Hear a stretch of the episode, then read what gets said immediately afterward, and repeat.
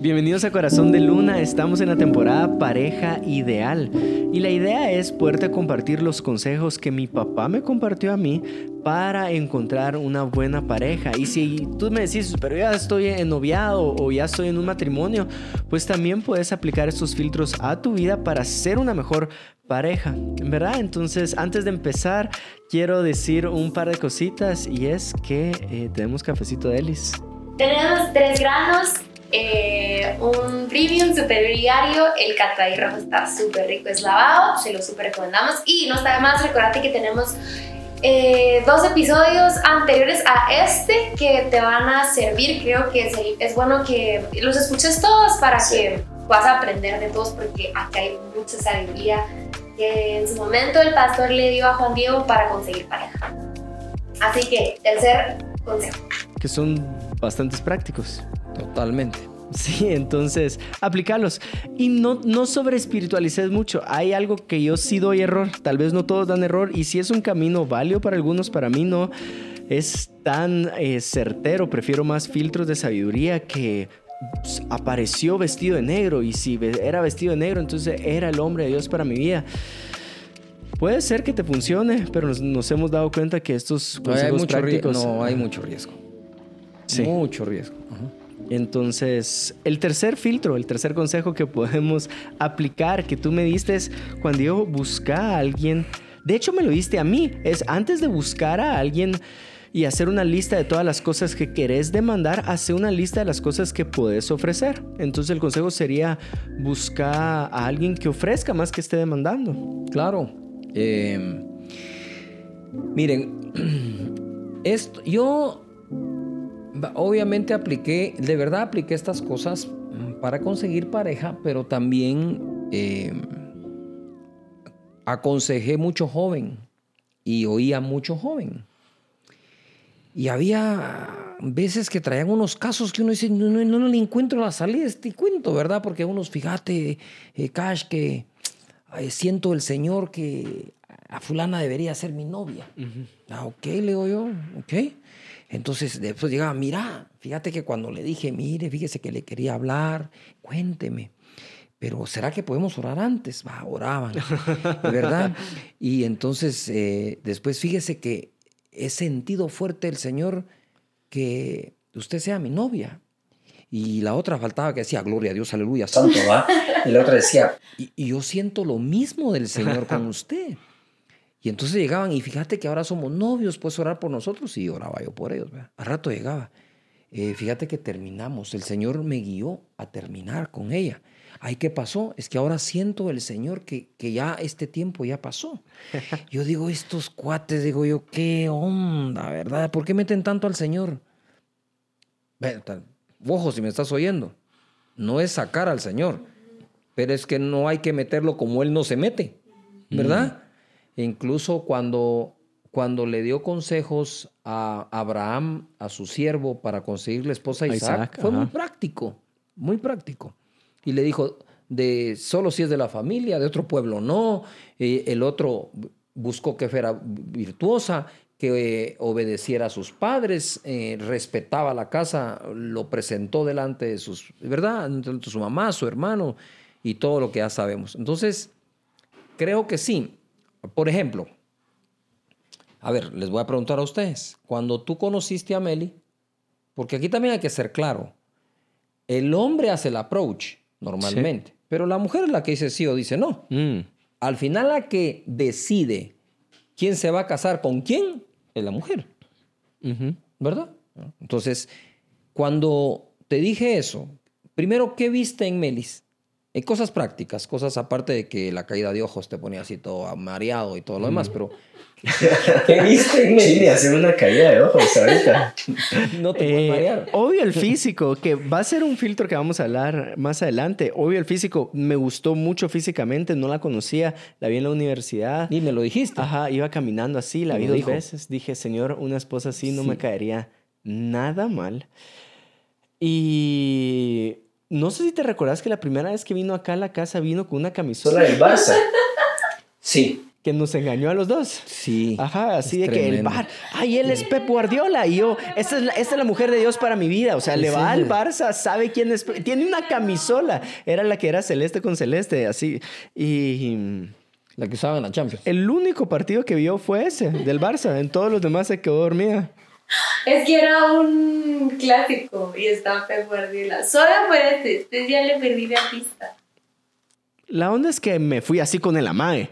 Eh, pero sí, o sea, cuando la conocí fue una...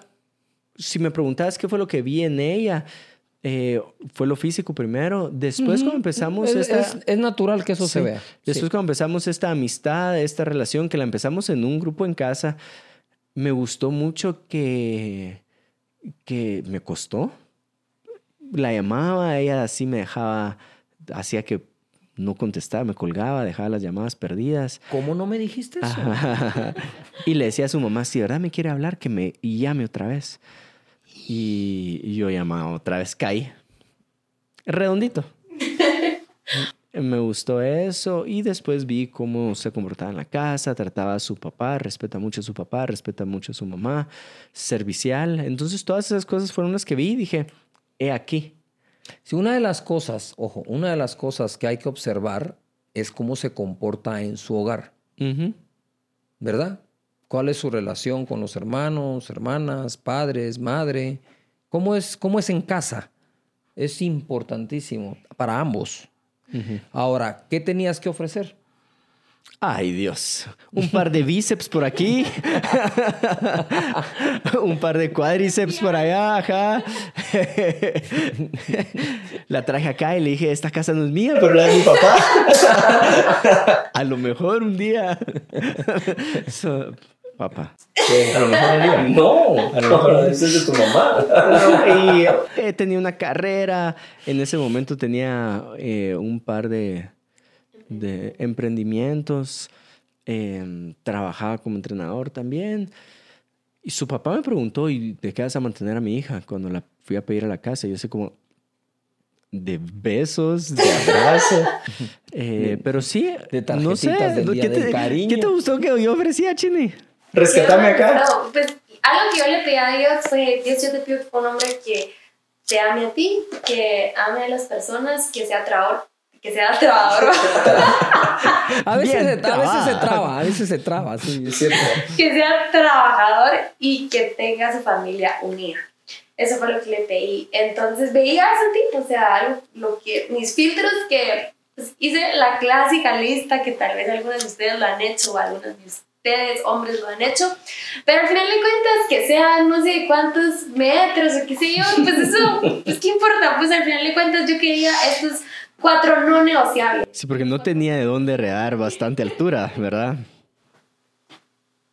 ¿Qué pasó? Los, los cuatro no negociables tú los tenías. Eras un hombre que en ese momento estaba sirviendo en. Pues tenías tu grupo, tu discipulado, servías en Lille Kids, en, en el Lille Templo, eh, eh, tenías emprendimientos, de hecho, pues te estaba ayudando en uno de ellos, eh, tu familia unida y amabas a Dios, entonces, eso fue lo que.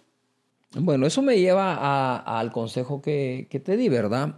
Normalmente uno hace un listado de lo que quiere y se le olvida un listado de lo que ofrece, ¿verdad? Entonces están esas chicas que dicen yo quiero un hombre responsable, que trabaje, que sirva al Señor, que ame a Dios. Son algunos no negociables, como dices tú, ¿verdad? Que ame a Dios, sí, su familia, etcétera, que tenga una carrera y etcétera, etcétera y todo. Pero la chica se levanta al mediodía, ¿verdad? Mm. Entonces decís tú, "Mm, ok, estás haciendo tu lista de lo que querés, pero ¿dónde está la lista de lo que ofreces? Entonces uno lo que debe hacer, creo, es en esa época previa al matrimonio. Digamos que a qué edad promedio, ¿ustedes a qué edad se casaron? ¿Vos tenías 24. 24 y 23? Bueno, tu mami y yo nos casamos, yo tenía 23 para cumplir 24 y era 19. Si sacamos un promedio, aquí tenemos uno de nuestros productores, a ver, 24 me casé. 24 te casaste. Bueno, entonces digamos que cuánto valor le puedo agregar a mi vida para llegar a esa época. Pero ahí, Ujú. ponele coco esto. se va a casar a los 24, pero va a conocer a la chica a los 22, 21, digamos 3, 2, año y medio de noviazgo. Digamos, promedio, ¿ustedes fueron novios? Cuatro años, cuatro, meses. Ok, digamos que tres años de noviazgo, para decir algo. 22 menos 3 me da 19. Yo sé que las matemáticas también te costaban, pero eso estoy yo, tan gringuilo. Entonces dice 19. Quiere decir que para cuando tenés 19 ya tuviste que haber agregado valor a tu vida. Estás estudiando, vas a la universidad, si quieres una carrera, uh, eh, trabajas, estás sirviendo al Señor. ¿Qué, qué, qué tenés que ofrecer? Porque no puedes decir, yo tengo esto que ofrecer a los 24 justo cuando te vas a casar. Ya es too late. Ahora, de eso que de los 19 a los 20 y pico de años tenés para agregar valor, es lo que uno puede tomar en cuenta para profetizar mm. el futuro. Es decir, basado en eso ya sabes, tiras la línea del vector ¿verdad? La distancia, el lector, la dirección. Se proyecta. Y proyectas, claro. De hecho, cuando yo le hablé a, tu abuelita Merce, mamá de Sonia, de tu mami, le dije yo, miren, no tengo en este momento mucho que ofrecer, es decir, no tengo un trabajo con mucha ganancia, estoy ah, eh, por terminar la universidad, ¿verdad? Estoy allí, pero lo que sí yo le puedo garantizar que soy un hombre responsable, trabajador, cumplido, eh, y que a su hija no le va a faltar nada. Yo dije, hijos, mano, qué manera de pedirla, ¿va? No tenía una chequera llena de dinero, no tenía una propiedad en ese momento. O sea, ¿qué ofrecer? Pero dije, esto es lo que yo ofrezco, le dije, soy un hombre responsable y no le va a hacer falta. Y pues hasta hoy le he cumplido la mm. oferta que le hice a la mami de tu mami, a Merce, ¿verdad? Creo que estar consciente de lo que uno tiene que ofrecer le da a uno tranquilidad para buscar pareja. Sí. Pero ese listadito de todo lo que me gusta y ¿va? Y normalmente está dado cuenta las conversaciones, va a ver, entre las chicas, ¿va? ¿Y quién te gusta? Ay, fulano, está re guapo. Y ay, a mí me gusta también. fíjate que no sé qué. Y, ¿va? Le llevo ganas, qué sé yo. Y sí, pero ¿y qué ofrecemos, mucha? Mm. ¿Verdad? Entonces es súper importante para mí que ofrecer, porque al final el éxito es de las personas que tienen algo que ofrecer y no de las personas que tienen algo que demandar. Mm. Igual, si alguien ya está casado o está en un noviazgo, otra forma de aplicar este filtro para ti es, bueno, es alta productividad y bajo mantenimiento. Lo voy a decir de otra forma, es, es sos productivo o productiva, y tu mantenimiento quiera que no es bajo. Alguien dice así, busca a alguien que sea productivo y de bajo mantenimiento. Ahora, cuando hablo de bajo mantenimiento, eh, estoy diciendo algo que admiro mucho de mi mamá, que lo puedo ver en la Chini también, y es, son todo terreno. O sea, uno le puede decir, hay para esto o hay para esto, y no es, ah, si no hay para eso, entonces condiciono mi, mi relación. Eh, a eso voy con, pero entonces no conoces mucho a tu mamá. no, sí, es, es todo terreno. Siempre ha sido así. Entonces, se vale, se vale que tú y yo nos preguntemos, bueno, ¿qué tan, qué tan, no sé si la palabra es llevadero, pero qué, ¿Qué tanto estoy demandando de, verdad? O sea, todas estas condiciones que tengo que tener para que mi relación sea buena. No creo yo que podemos bajar esas condiciones y decir, con esto mínimo yo puedo adecuarme a, esta relación. Sí. Y creo que es un consejo no solo para que busques pareja, sino para la vida. Literalmente, eh, mucho pues, trabajo y veo cómo, cómo las personas que ofrecen son las que más crecen dentro de una organización, más de las que mandan y bueno, voy a trabajar más, pero ¿y cuánto me va a pagar la hora extra? Mm, mm, con esa actitud no creo que es a, a, mucho. O este, voy a hacer esto más, pero entonces ¿cuánto más me van a pagar? O tengo el, el, el de demandarle, demandarle, mandar no te va a llevar a mucho, pero sí creo que ofreciendo, ofreciendo a tus amistades, ofreciendo a tu novio, a tu novio, ofreciendo a tu esposo, a tu esposa, ofreciendo en tu trabajo, creo que eh, vas a tener muchas más oportunidades y esa actitud, créeme que la valoran las demás personas que están a tu alrededor. Y yo pienso que también hay que tener un, balance en eso, porque es imposible no tener expectativas de la pareja. Mm, o sea, no es nada más ofrezco, ofrezco y, y, no demando algo. Eh, creo que sí, si, si digamos la pareja clásica, latina, ¿no? Que donde ella es ama de casa, y con eso no digo porque tú trabajas, ¿verdad? Sino que simplemente es un ejemplo. Y el otro va a trabajar y traer la provisión, y, pero eh, ¿será que le van a dar su comida? ¿No se le van a dar su comida? Yo pienso que debe haber un, una, una, una relación y dejar claro qué espera uno también. Si uno tiene claridad, yo he ofrecido esto, ¿verdad? Y esperaría esto. eso es bien importante. No estoy siendo un demandante porque primero estoy ofreciendo, sin, ¿verdad? Sin embargo, es imposible vivir sin una expectativa Ah, porque amas y deseas ser amado, ¿verdad? Ahora, donde no se vale es deseo ser amado de esta forma, de esta forma, pero no tengo nada que ofrecer, porque entonces no hay, una, no hay una interacción entre la pareja y eso es importante definirlo, platicarlo. Eh, tú dijiste, si, ¿cómo caminarán dos si no estuvieran de qué? De acuerdo. Entonces hay que hacer un acuerdo. ¿verdad? Y los dos, ajá, los dos tienen claro ese acuerdo. claro, el acuerdo. Sí, el amor es bastante recíproco, buscas, o sea, das y sí estás esperando los sacrificios que tú das, sí estás esperando cierto sacrificio, porque sería que un tipo de amor altruista que creo yo que no existe. Y... Mm, no, no, el matrimonio no es obra de beneficencia. No, ajá, sí. Claro que no. No. No, entonces creo yo que vale la pena que tú tú digas esto, ¿verdad? Esto es lo que tengo que ofrecer. Y, y, sana mucho, esa actitud sana muchas relaciones.